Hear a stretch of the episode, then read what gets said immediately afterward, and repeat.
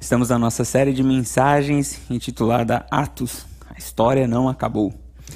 E hoje nós vamos para a nossa, se não me engano, décima primeira mensagem e nós vamos refletir nos últimos versículos do capítulo 2. São os versos que vão do 42 até o 47. Eu quero convidar os irmãos a abrirem as suas Bíblias e deixá-las abertas porque nós iremos revisitar o texto ao longo da mensagem e vamos refletir sobre igreja, vamos refletir sobre sinais vitais da igreja baseados neste texto, nessa porção, Atos capítulo 2, verso 42 até o verso 47.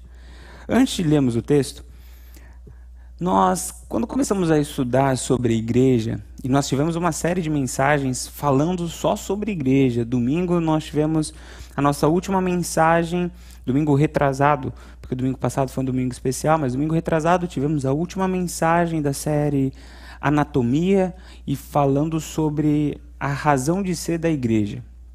Quando a gente passou pela série Anatomia, a segunda temporada, a gente estudou as analogias que a Bíblia usa para nos explicar a igreja. E uma das analogias que a gente estudou, que a gente olhou, refletiu, pensou, foi corpo. Igreja é o corpo de Cristo. Bom, hoje nós vamos usar essa analogia novamente. Vamos trazer essa imagem do corpo novamente para entender um pouco melhor este texto. Quando nós pensamos em corpo humano, nós temos alguns elementos que chamamos de sinais vitais. Para saber se um corpo está vivo ou se está morto, se tem vida ou se tem morte dentro de um corpo, nós analisamos, aferimos os sinais vitais. Os três principais sinais vitais são batimento cardíaco, temperatura e respiração. Você quer saber se alguém está vivo ou se está morto? Cheque isso. Dá uma olhada na pessoa que está do seu lado. Veja a temperatura, veja se está respirando, se o coração está batendo. Se tiver isso, é que a pessoa que está do seu lado ela está viva. Se não tiver respiração, se não tiver temperatura, se não tiver batimento cardíaco, é uma grande possibilidade dessa pessoa já ter partido e estar nos braços do Pai. Mas esses são sinais vitais que aferimos para saber se existe vida ou se existe morte. Bom, se a Bíblia diz que a igreja é corpo de Cristo, Presume-se também que existem alguns sinais vitais que podemos aferir para saber se a igreja está viva ou se está morta, ou se está saudável ou se está doente. A pergunta é quais são os sinais vitais? Como que a gente faz para saber se uma igreja está viva ou se uma igreja está morta? Se uma igreja está saudável ou se uma igreja está doente? Pensando em nos mostrar isso, eu acredito que este texto foi escrito. Eu acredito que este é um dos objetivos, um dos objetivos deste texto creio que existem muitos outros, mas pelo menos este é um dos objetivos deste texto que nós vamos ler. E eu gostaria que os irmãos ouvissem e lessem este texto procurando os sinais vitais do corpo de Cristo e igreja. Como que se vocês fossem médicos e estivessem agora analisando o corpo de Cristo. E nós estamos estudando sobre sinais vitais. Vamos ouvir este texto, vamos ler esse texto e tente aí, nessa leitura, identificar quais são os sinais vitais. A palavra de Deus nos diz em Atos capítulo 2, do verso 42 até o verso 47, as seguintes palavras: Eles se dedicavam ao ensino do apóstolo e à comunhão, ao partir do pão e às orações. Todos estavam cheios de temor, e muitas maravilhas e sinais eram feitos pelos apóstolos. Os que criam mantinham-se unidos e tinham tudo em comum. Vendendo suas propriedades e bens, distribuíam a cada um conforme a sua necessidade. Todos os dias continuavam a reunir-se no pátio do templo, partindo pão em suas casas. Juntos participavam das refeições com alegria, sinceridade de coração, louvando a Deus e tendo a simpatia de todo o povo. E o Senhor lhes acrescentava diariamente os que iam sendo salvos. Podemos ler este texto tentando encontrar os sinais vitais e, mesmo lendo o texto, cometer um equívoco e chamar de sinal vital aquilo que não é sinal vital. Podemos chamar de sinal vital, lendo este texto, uh, os seguintes destaques. Próximo slide, por favor.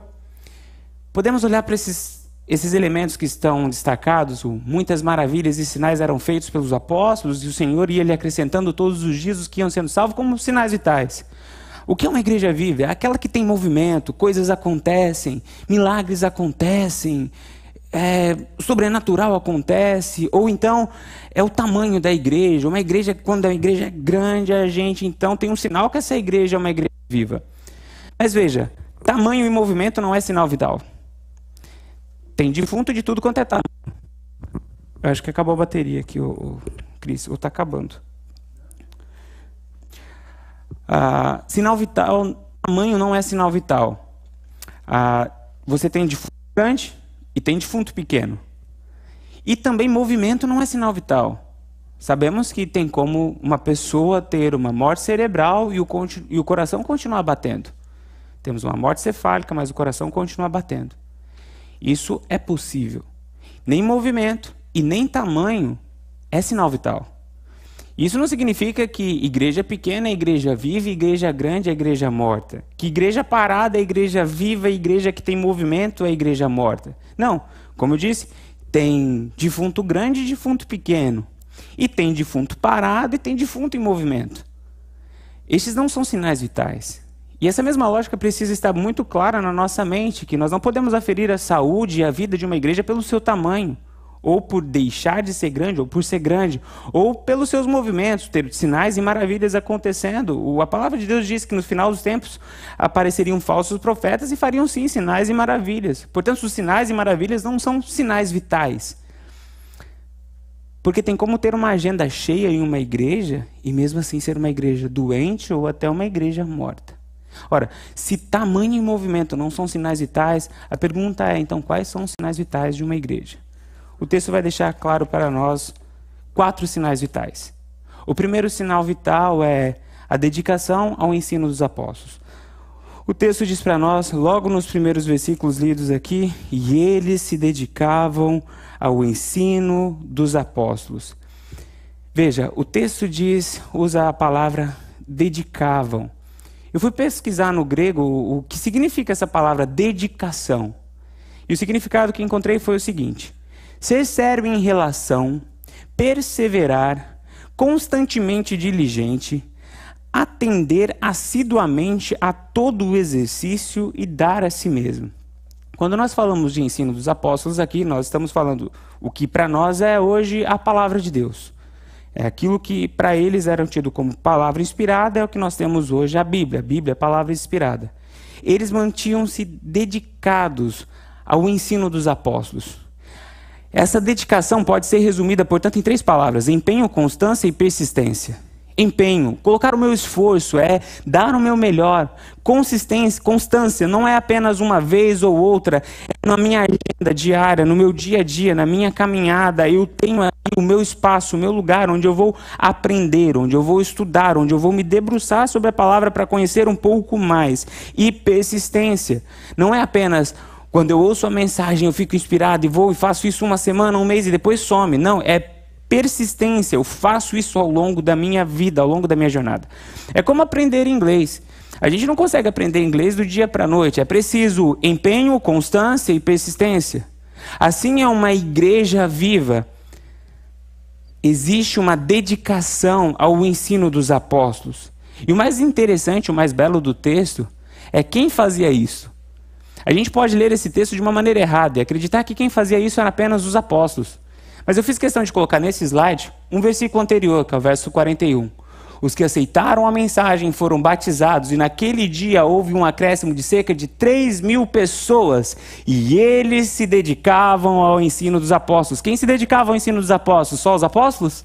Não, as três mil pessoas. Não, todos que entregavam a vida para Jesus. Se quisermos ser uma igreja viva, esse é um ponto importante. Nós precisamos nos dedicar ao Evangelho, nós precisamos nos dedicar ao estudo da palavra de Deus. Não dá para ser uma igreja viva onde só o pastor se dedica, onde só a liderança se dedica. A igreja precisa se dedicar ao ensino dos apóstolos, à palavra de Deus.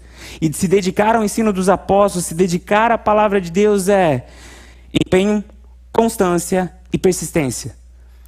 Quando uma igreja vivencia essa realidade, a vida começa a brotar, a saúde começa a crescer e os frutos começam a aparecer. Mas não existe uma fórmula mágica.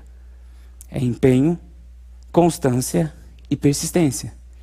Eu não sei tudo sobre a Bíblia, mas hoje, 2023, eu sei mais do que eu sabia há 10 anos atrás. Hoje, eu sei mais do que eu sabia há 5 anos atrás. Hoje, eu sei mais do que eu sabia há um ano atrás. Hoje, eu sei mais do que eu sabia ontem.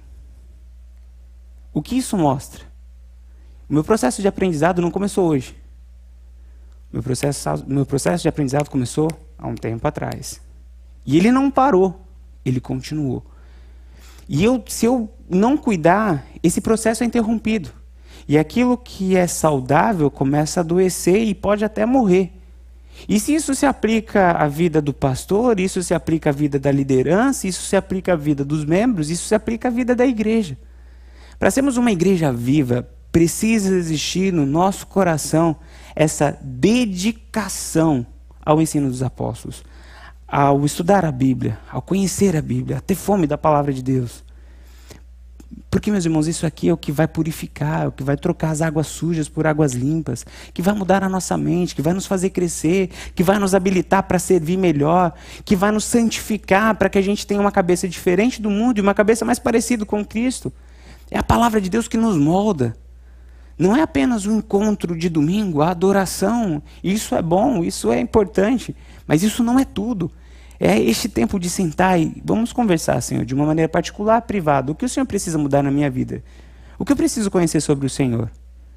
A igreja primitiva era uma igreja saudável, era uma igreja viva, porque todos se dedicavam ao ensino dos apóstolos. Esse é um sinal vital. Quer aferir a saúde de uma igreja? Veja a fome pela palavra. Quer aferir como está a sua relação dentro do corpo de Cristo e a sua saúde espiritual? Veja como está a sua fome pela palavra de Deus. Isso vai falar muito sobre a sua saúde. Às vezes, falta de fome, falando do corpo humano, é um dos grandes sinais de uma enfermidade. A criança parou de comer, está doente. Assim é também a nossa vida espiritual. Nós precisamos ter fome da palavra de Deus. E quanto mais nós nos exercitamos, mais queremos. Quanto mais aprofundamos, mais queremos. Quanto mais conhecemos, mais queremos. Lembre-se: empenho, constância e persistência. Segundo sinal vital, comunhão. O texto segue e diz: E eles perseveravam, dedicavam-se ao ensino dos apóstolos e à comunhão. Só neste trecho, são, cinco, são seis versículos: 42, 43, 44, 45, 46, 47. Seis versículos. Em seis versículos aparecem cinco palavras que são relacionadas à comunhão. Ou é comunhão, ou reunião, é, comunhão e seus sinônimos. Aparece cinco vezes. Tamanha é a importância da comunhão na realidade da igreja. Uma igreja saudável, uma igreja viva, desfruta de comunhão. Você quer saber se uma igreja está saudável? Veja como está a comunhão entre os membros. O texto vai falar não apenas da comunhão, mas vai falar sobre em torno do que essa comunhão acontecia, o que tinha sobre a mesa da comunhão.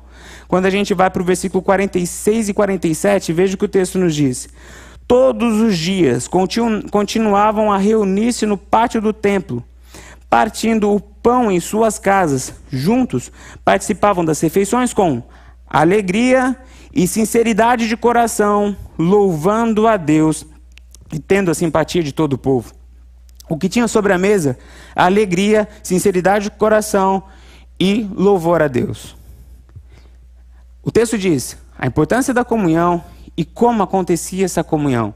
Ela acontecia baseado nessa comunhão no mesma visão, no ensino dos apóstolos, mas era uma comunhão saudável. Acontecia numa dinâmica de alegria, de sinceridade do coração e numa realidade de louvor. O pessoal se juntava para louvar, o pessoal se, se juntava para desfrutar da alegria do corpo de Cristo, o pessoal se juntava dentro de uma lógica de verdade não de mentira, de sinceridade. Aqui o texto está deixando bem claro uma verdade para nós sobre saúde de igreja, sobre vitalidade. Uma igreja unida é uma igreja viva. Uma igreja trincada é uma igreja doente. Uma igreja dividida é uma igreja morta. Uma igreja unida é uma igreja viva.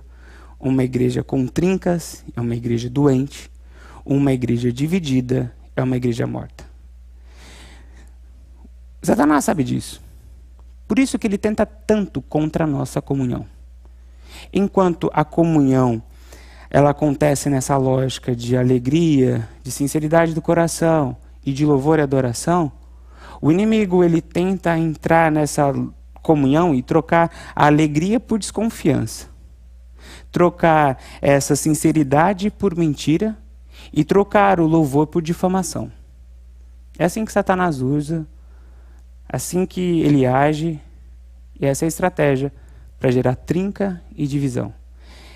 Ele se infiltra para enganar, para depois dividir. Veja, e a gente fala muito isso, né, principalmente para jovem, adolescente. Olha, o diabo ele não vai aparecer com chifre, com rabo. Ele vai aparecer em forma de uma mulher bonita, de um homem bonito, com uma proposta legal, para um lugar legal. E a gente fala isso para jovem, para adolescente. Mas a gente precisa ouvir isso também, porque no corpo da igreja, o diabo não vai aparecer com rabo e com chifre. Vai aparecer por meio de pessoas muito legais, com uma conversa legal, mas que tem um plano por trás de se infiltrar para enganar e para dividir. Porque ele sabe que se ele implantar uma dúvida, se ele colocar uma difamação, ele consegue gerar uma trinca e consegue gerar uma divisão. Essa é a estratégia de Satanás. Ele quer transformar a mesa de comunhão, que é marcada por alegria, por sinceridade, por louvor a Deus, por uma mesa de mentira, difamação e calúnia. E aí a nossa mesa, que é uma mesa de comunhão, se transforma em um ninho de Satanás. Por que, que esse texto está aqui para nós? Para que a igreja tenha noção e a clareza sobre isso. Que a comunhão é sagrada. E que tudo aquilo que vem para o seio da igreja, para o corpo da igreja, com palavras de enganação, de difamação, de dúvida, de calúnia, para que a gente saiba identificar o inimigo para que Satanás não tenha liberdade no nosso meio. Veja, em um texto de seis versículos, a palavra comunhão e seus sinônimos aparece cinco vezes. O conteúdo da comunhão é deixado muito claro. As nossas uniões têm que ser união de alegria, a nossa união tem que ser união de verdade, sinceridade. Tem de ser louvor e adoração a Deus. Porque isso aqui está claro no texto. Para que todas as vezes que a gente se reunir e começar uma conversa que não seja de louvor e adoração a Deus, mas de difamação, para que a gente, ei, pare, pare, isso está matando a igreja, isso vai adoecer a igreja. Difamação não é de Deus.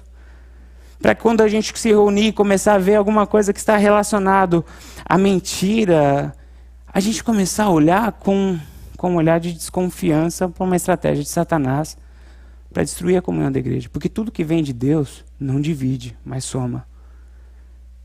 Traz a verdadeira alegria não traz briga, não traz confusão. Cuidado. Cuidado, porque esse é um sinal vital para a igreja. Se nós não cuidarmos disso, e isso é algo que é nossa responsabilidade. É nós que devemos cuidar da nossa comunhão. É nós que devemos vigiar a nossa boca, mas não a nossa boca, os nossos ouvidos. Na prática, como isso funciona? Estamos reunidos, colocamos a comida na mesa, começamos a conversa. Se a conversa, ao invés de louvar a Deus, é de difamação, para a conversa na hora. Fala isso, não agrada o coração de Deus. Se você tem alguma coisa contra o teu irmão, vai lá e fala para ele, não é para mim que você tem que falar. Só que tem que ser muito homem, muito mulher para fazer isso, não é? Não é fácil. Mas lembre-se, é isso que difere meninos na fé de homens na fé.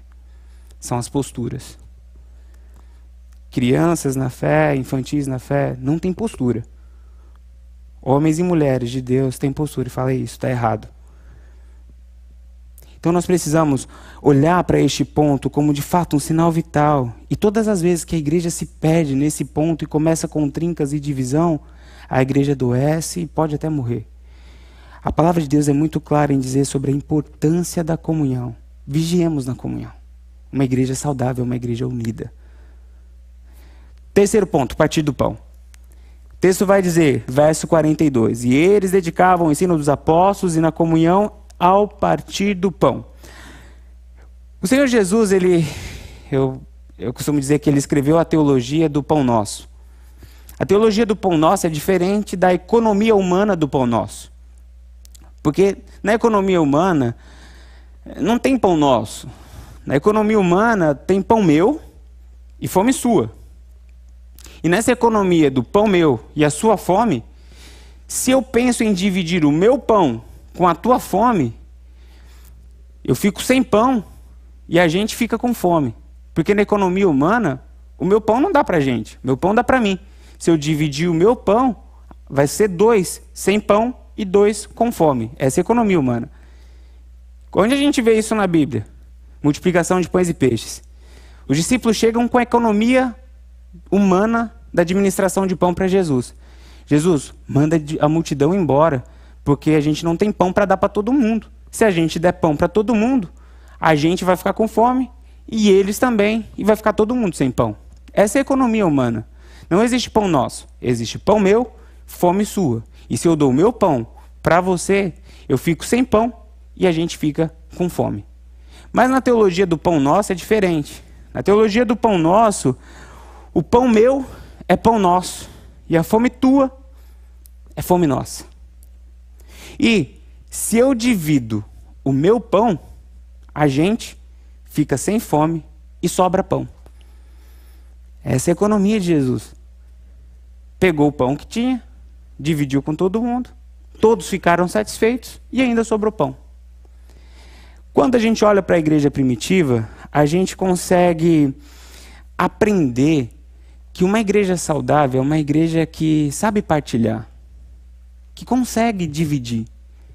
E sabe, partilha não aquele que olha para o que tem e vê que sobra e dá o que resta.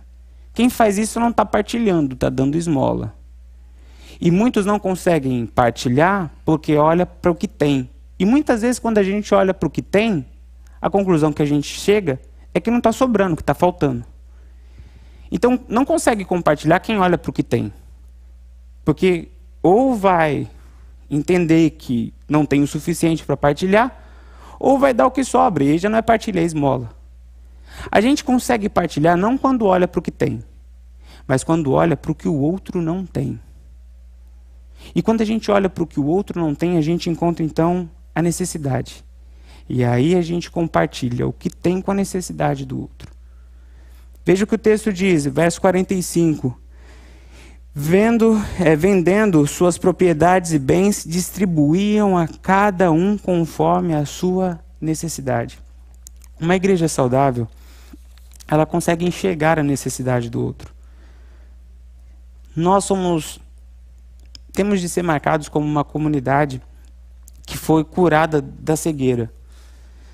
Uma das, uma das realidades que Jesus manifesta na nossa vida é que ele nos traz para a luz. Ele se revela como a luz do mundo.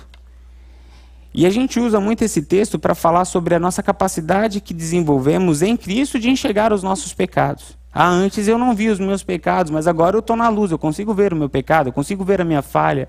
Antes eu fazia isso, isso para mim era normal, agora eu vejo, agora eu era cego, agora eu posso ver. Cristo abriu os meus olhos. É verdade, um dos, uma das realidades para os quais o Senhor abre os nossos olhos é no tocante aos nossos pecados, ele nos faz enxergar. Mas uma outra realidade para a qual o Senhor Jesus abre os nossos olhos é para o nosso próximo, a gente consegue enxergar o nosso próximo. A parábola do bom samaritano é um exemplo disso. Quem é o servo que amou o próximo? É aquele que conseguiu enxergar aquele homem. Os outros passaram por ele, mas aquele servo, segundo o coração de Deus, que é exemplo de amor ao próximo, conseguiu enxergar. Quando nós olhamos para essa realidade do partir o pão, fala dessa realidade de conseguir enxergar a necessidade do outro e se colocar como resposta de Deus para abençoar a vida dele. O reino de Deus não é um reino composto apenas por milionários. E também não é um reino composto só por pobres. É eclético. Mas existe um ponto em comum. O reino de Cristo é composto de servos. Tem servo milionário, tem servo rico, tem servo de classe média e tem servo pobre.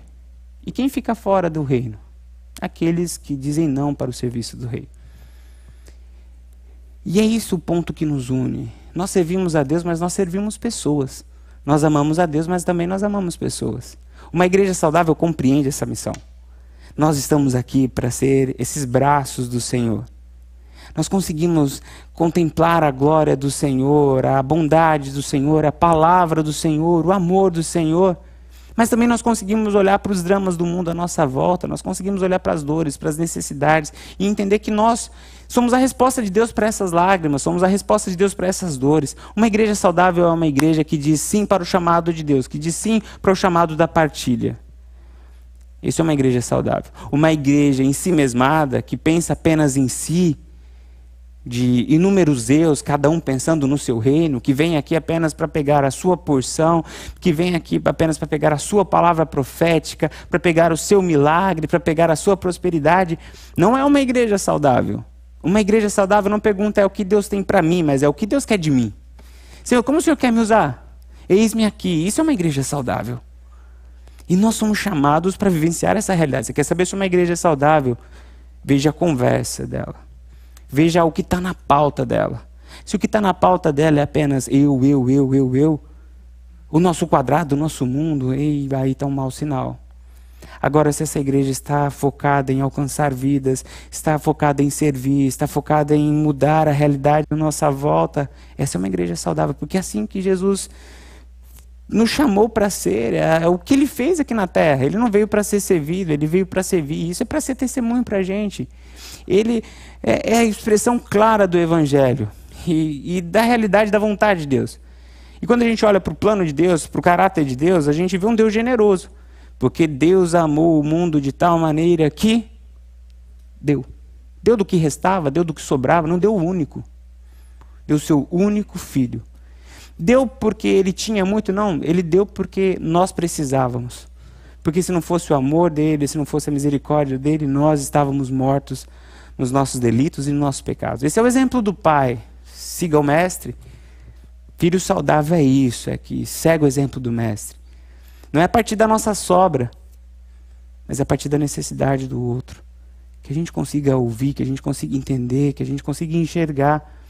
É, essa tem de ser a nossa oração. E eis-me aqui, Senhor.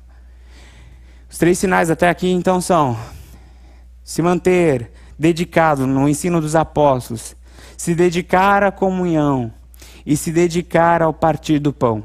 E o terceiro e último, não menos importante elemento é oração.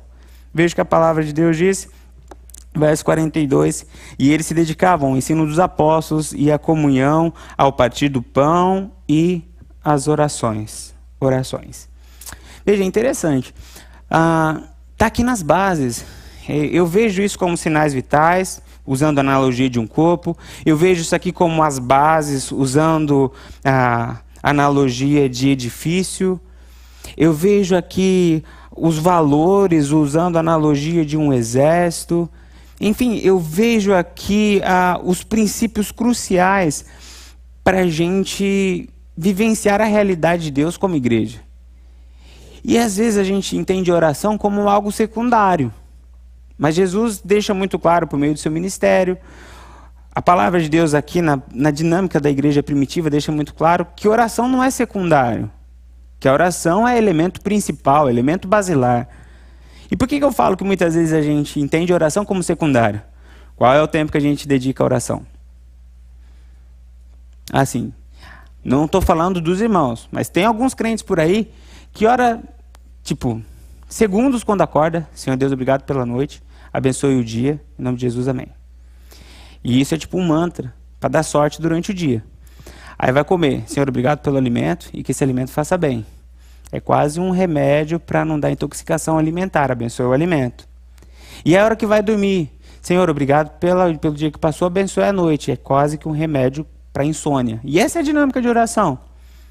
Não os irmãos, mas tem gente por aí que vive isso.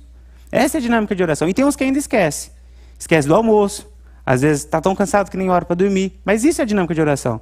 Então, como que a gente, com uma dinâmica de oração dessa, a gente pode falar: ah, não, oração é fundamental? Na prática, na prática, é secundária. Mas veja, quando a gente olha para a palavra de Deus, a oração é elemento basilar para a igreja. Você quer saber se uma igreja é saudável? Veja a vida de oração da igreja. E quando eu falo de igreja, não estou falando só do calendário da igreja, não. Eu estou falando da vida dos membros, das 3 mil pessoas que entraram, de todos aqueles que começaram a fazer parte, como é a nossa dinâmica de oração. E eu acredito que Conversando de uma maneira bem sincera, eu acredito que a gente deixa a oração em segundo plano porque a gente não consegue ver muitos dos efeitos da oração. A gente pensa, poxa, mas Deus sabe de tudo, por que, eu tenho que falar tudo para Ele? Ele já sabe, para que, que eu vou falar? E tem coisa que eu oro, oro, oro, e parece que Deus não ouve, não responde, não faz do jeito que eu quero. Então fica naquela dúvida, se Ele já sabe tudo, por que, que eu tenho que falar? E o que eu falo e peço e quero, Ele não responde do jeito na hora do jeito que eu quero, então para que orar? Então, na dúvida, eu oro de vez em quando, para que chegar lá no céu, eu falo, ó, tá orado, então deixa eu entrar. Acho que, em síntese, é esse, essa nossa dúvida, essa crise que a gente tem. Uma vez eu ouvi um pastor falando que oração é aquilo que a gente sabe que tem que fazer, mas não faz, e quando faz, não tem certeza se está fazendo do jeito certo. Mas veja, quando a gente olha para a palavra de Deus, a oração é basilar. E a gente vai, por exemplo, para o texto de Atos. Está aí também na projeção. Atos capítulo 6, verso 2 a verso 4. A gente vai visitar esse texto mais para frente, mas eu estou trazendo ele aqui apenas para a gente passar por ele como um exemplo da importância e dos efeitos da oração. Atos capítulo 6, verso 2 e verso 4. Só para contextualizar em que, em que realidade esse texto acontece. A igreja cresceu e começou a ter problema na igreja. Porque começou a vir gente de tudo quanto é canto, de língua diferente, de nacionalidade diferente. E o pessoal começou a achar estranho, porque parecia que só a, o pessoal dos judeus estava recebendo alimento, ajuda, apoio, e os gentios não estavam recebendo alimento, apoio. Começou uma trinca. Começou uma trinca na igreja. E aí, como eles resolveram essa trinca? Veja o que o texto diz. Atos capítulo 6, verso 2 até o verso 4. Por isso, os doze reuniram todos os discípulos e disseram: Não é certo não é certo negligenciarmos o ministério da palavra de Deus a fim de servir a mesas, as mesas. Irmãos, escolham entre vocês sete homens de bom testemunho, cheios do Espírito e de sabedoria, e passaremos a eles a essa tarefa, e nos dedicaremos à oração e ao ministério da palavra. Os discípulos estão falando aqui, os apóstolos estão falando. Olha, nós como a liderança principal da igreja, temos essas duas responsabilidades: oração e o ensino da palavra. Ele coloca em pé de igualdade. Isso aqui é maravilhoso. Oração e ensino da palavra. Nós temos a Bíblia como centro da nossa liturgia, do nosso encontro, é a palavra de Deus, é ouvir. E isso está certo. Mas o fato é que a oração também é o centro da nossa vida. O que é mais importante, Bíblia ou oração? Vamos lá, o que vocês acham? Oração? Quem mais? Quem acha diferente? Quem acha que é a Bíblia? Os dois. Exatamente, os dois. Os dois são importantes. É o que o texto está dizendo. Pergunte para o piloto: o que é mais importante, asa direita ou asa esquerda? piloto de avião, o que é mais importante, asa esquerda, asa direita. Faz duas asas, não tem como voar com um avião com uma asa só. Assim é a nossa fé. Não tem como alçar, não tem como alçarmos voos mais altos apenas com uma asa. Oração e palavra. E veja, essa fórmula é que os discípulos usaram para resolver os problemas, para discernir a vontade de Deus, para trabalhar a unidade da igreja e para que a igreja tivesse crescimento.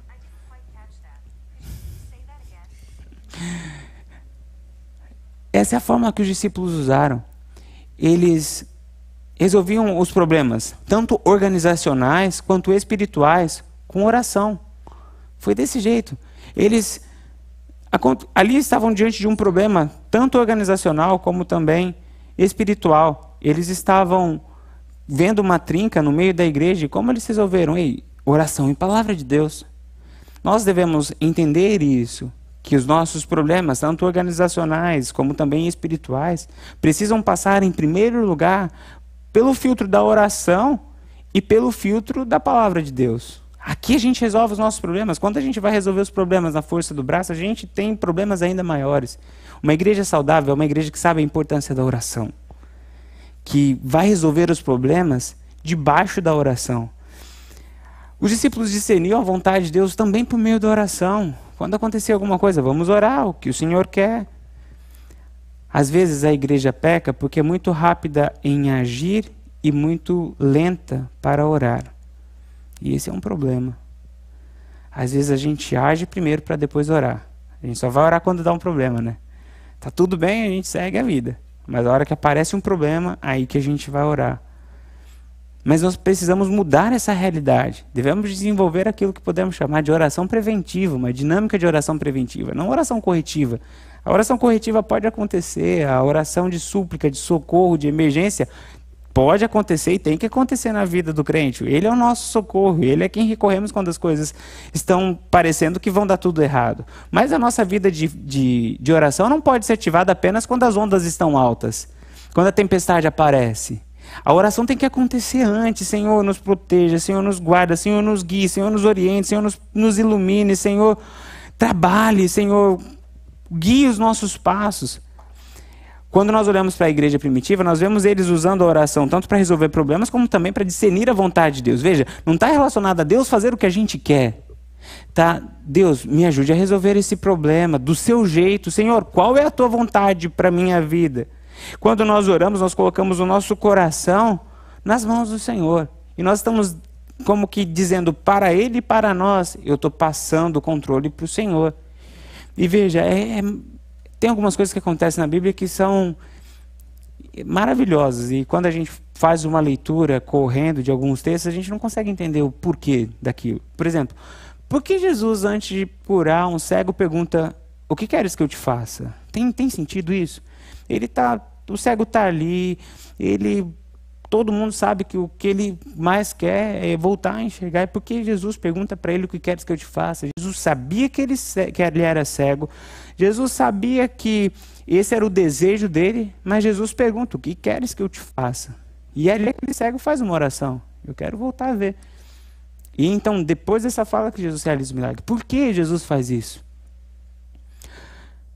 Eu acredito que um dos motivos pelos quais o Senhor faz esse tipo de pergunta, estabelece esse tipo de pergunta de uma maneira pública, é, em primeiro lugar, para que aquela pessoa que está fazendo aquela oração coloque diante de todos que ele está dando a que ele reconhece que por si mesmo ele não consegue que ele está confessando com a própria boca que ele precisa da ajuda de Jesus, para que fique bem claro que o milagre que vai acontecer a partir daquele momento não é fruto do esforço daquela pessoa, da realidade que aquela pessoa construiu de desenvolvimento, de crescimento, de network, mas sim é da ação poderosa de Deus. A nossa oração também tem esse efeito. Colocamos para fora para que a gente tome a consciência que é Deus que está trabalhando. Para que a gente se conscientize que Poxa, a partir daquele momento que eu comecei a orar por aquela área da minha vida, as coisas começaram a acontecer. Então eu consigo colocar embaixo desta realidade, dessa transformação, desse milagre, dessa mudança, o nome Jesus Cristo. Quem fez? Não fui eu. Quem fez foi Jesus Cristo. Como é que você prova isso? Isso tudo estava desse jeito. Mas quando eu pedi a ajuda de Cristo, tudo foi sendo transformado. Quando a gente olha para uma igreja saudável, a gente vê a realidade da oração também na construção da unidade, também no crescimento. Mas veja, aquela palavra que eu mostrei logo no começo dos elementos vitais, dedicação, eles se dedicavam ao ensino dos apóstolos, a comunhão a partir do pão e a oração, ela se aplica a todos os quatro pontos. Eles se dedicavam não apenas ao ensino dos apóstolos, eles se dedicavam ao ensino dos apóstolos, eles se dedicavam à comunhão, eles se dedicavam ao partir do pão e eles se dedicavam à oração. Portanto, a oração também está relacionado a empenho, constância e persistência. Pastor, eu começo a orar dois minutos, eu começo a cochilar. Continue orando. Acorda, continue orando. Você vai ver que o seu músculo de oração se posso usar essa expressão, ele vai se fortalecendo. E esses dois minutos se tornam cinco, cinco se tornam dez, dez se tornam quinze, e você vai tendo jornadas maiores. E quanto mais, da mesma forma da palavra de Deus, dessa asa da, do ensino dos apóstolos, da mesma forma que aqui você vai, à medida que você tem empenho, constância e persistência, vai se fortalecendo, a vida de oração também. Quando você vai tendo empenho, constância e persistência, você vai ganhando músculos. E você vai trazendo para a sua oração motivos, realidades que antes você nunca imaginou que poderia estar na sua oração. Um outro problema é eu não sei o que orar, eu oro sempre a mesma coisa. Mas quando você vai exercitando sua dinâmica de fé, você consegue enxergar pessoas, você consegue enxergar realidades, você consegue se abrir mais, expor mais as suas necessidades, as suas dores, os seus traumas, seu sofrimento, sua ansiedade de conhecer mais, seu desejo de conhecer mais Deus. E aí as coisas vão acontecendo. Veja, quando nós olhamos para uma igreja saudável, oração é um elemento vital. Veja, não está relacionado a tamanho, não está relacionado a movimento, mas está relacionada a Bíblia, comunhão, partilha e oração.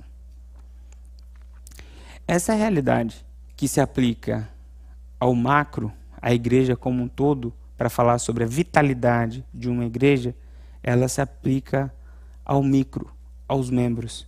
Você quer saber se um corpo é saudável? Veja o seu a palavra como está com a palavra de Deus, oração, partir do pão e oração. Mas você quer saber como está a sua fé, como está a sua vida espiritual?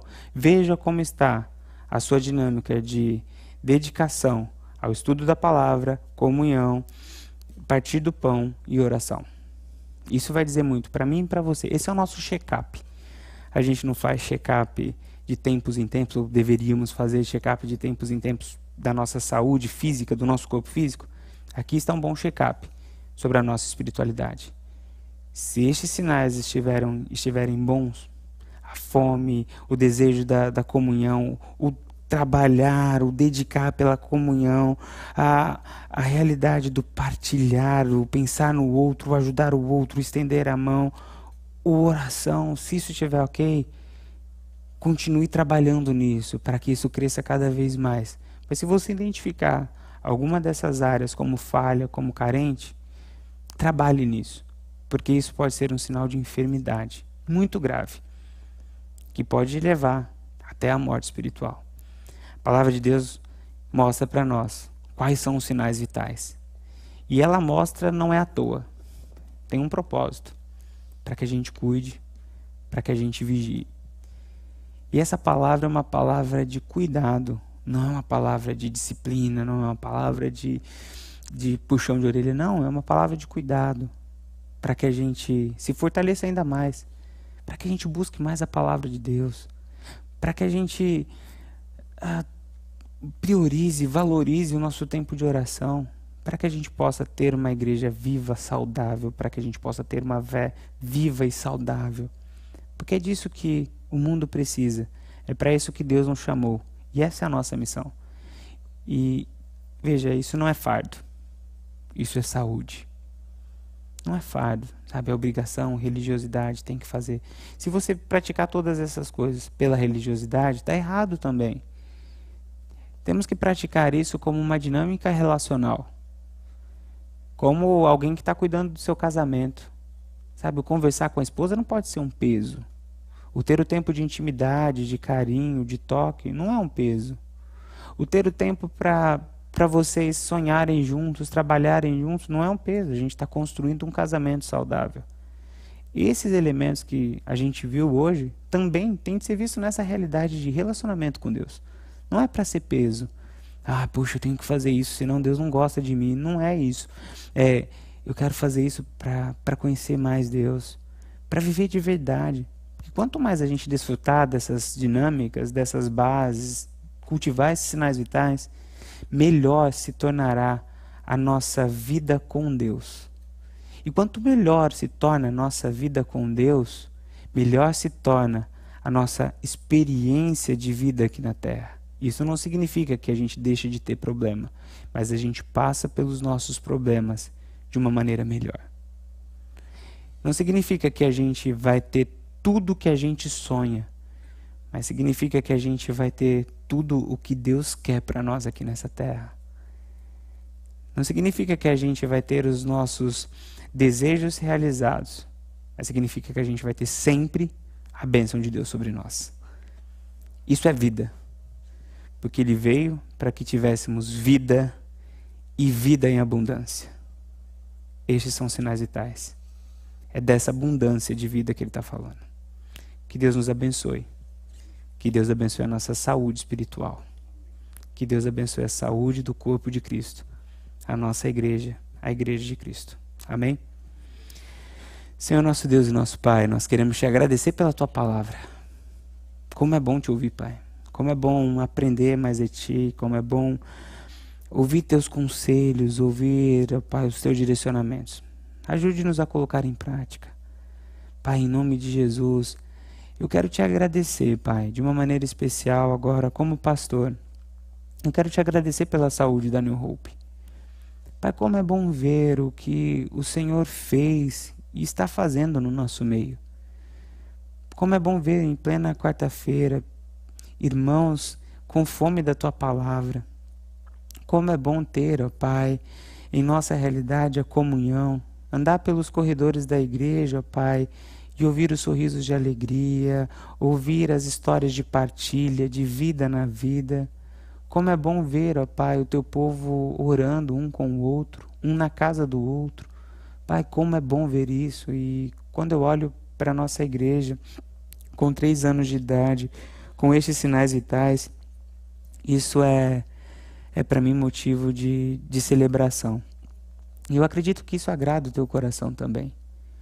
Mas a minha oração, ó Pai, como teu filho, é para que o Senhor nos guarde e nos livre, ó Pai, de toda investida de Satanás que tenta destruir, ó Pai, aquilo que o Senhor está construindo. A minha oração é para que o Senhor continue trabalhando em nós para que a nossa fome aumente, para que o nosso desejo e zelo pela comunhão aumente, para que a nossa, a nossa disposição para te servir e partilhar aumente, para que a nossa intimidade na oração aumente, ó Pai, para que a gente cresça cada dia mais, amadureça cada dia mais, ó Pai. Em nome de Jesus, nós agradecemos por tudo que o Senhor tem feito. Pedimos, ó Pai, para que o Senhor nos abençoe, nos guarde, nos livre de todo mal, porque temos certeza que o Senhor tem muito mais ainda para fazer em nós e através de nós, Deus. Guarde-nos, proteja-nos e livre-nos de todo mal. Que possamos ser uma igreja saudável neste mundo. Os nossos olhos estão em Ti, os nossos olhos estão no Teu coração. Que possamos agradar a Ti, que possamos arrancar sorrisos do Teu rosto, Pai, como uma igreja saudável. Abençoe o teu povo, abençoe cada um de nós, que possamos continuar crescendo no conhecimento, sabedoria, comunhão, serviço e intimidade na oração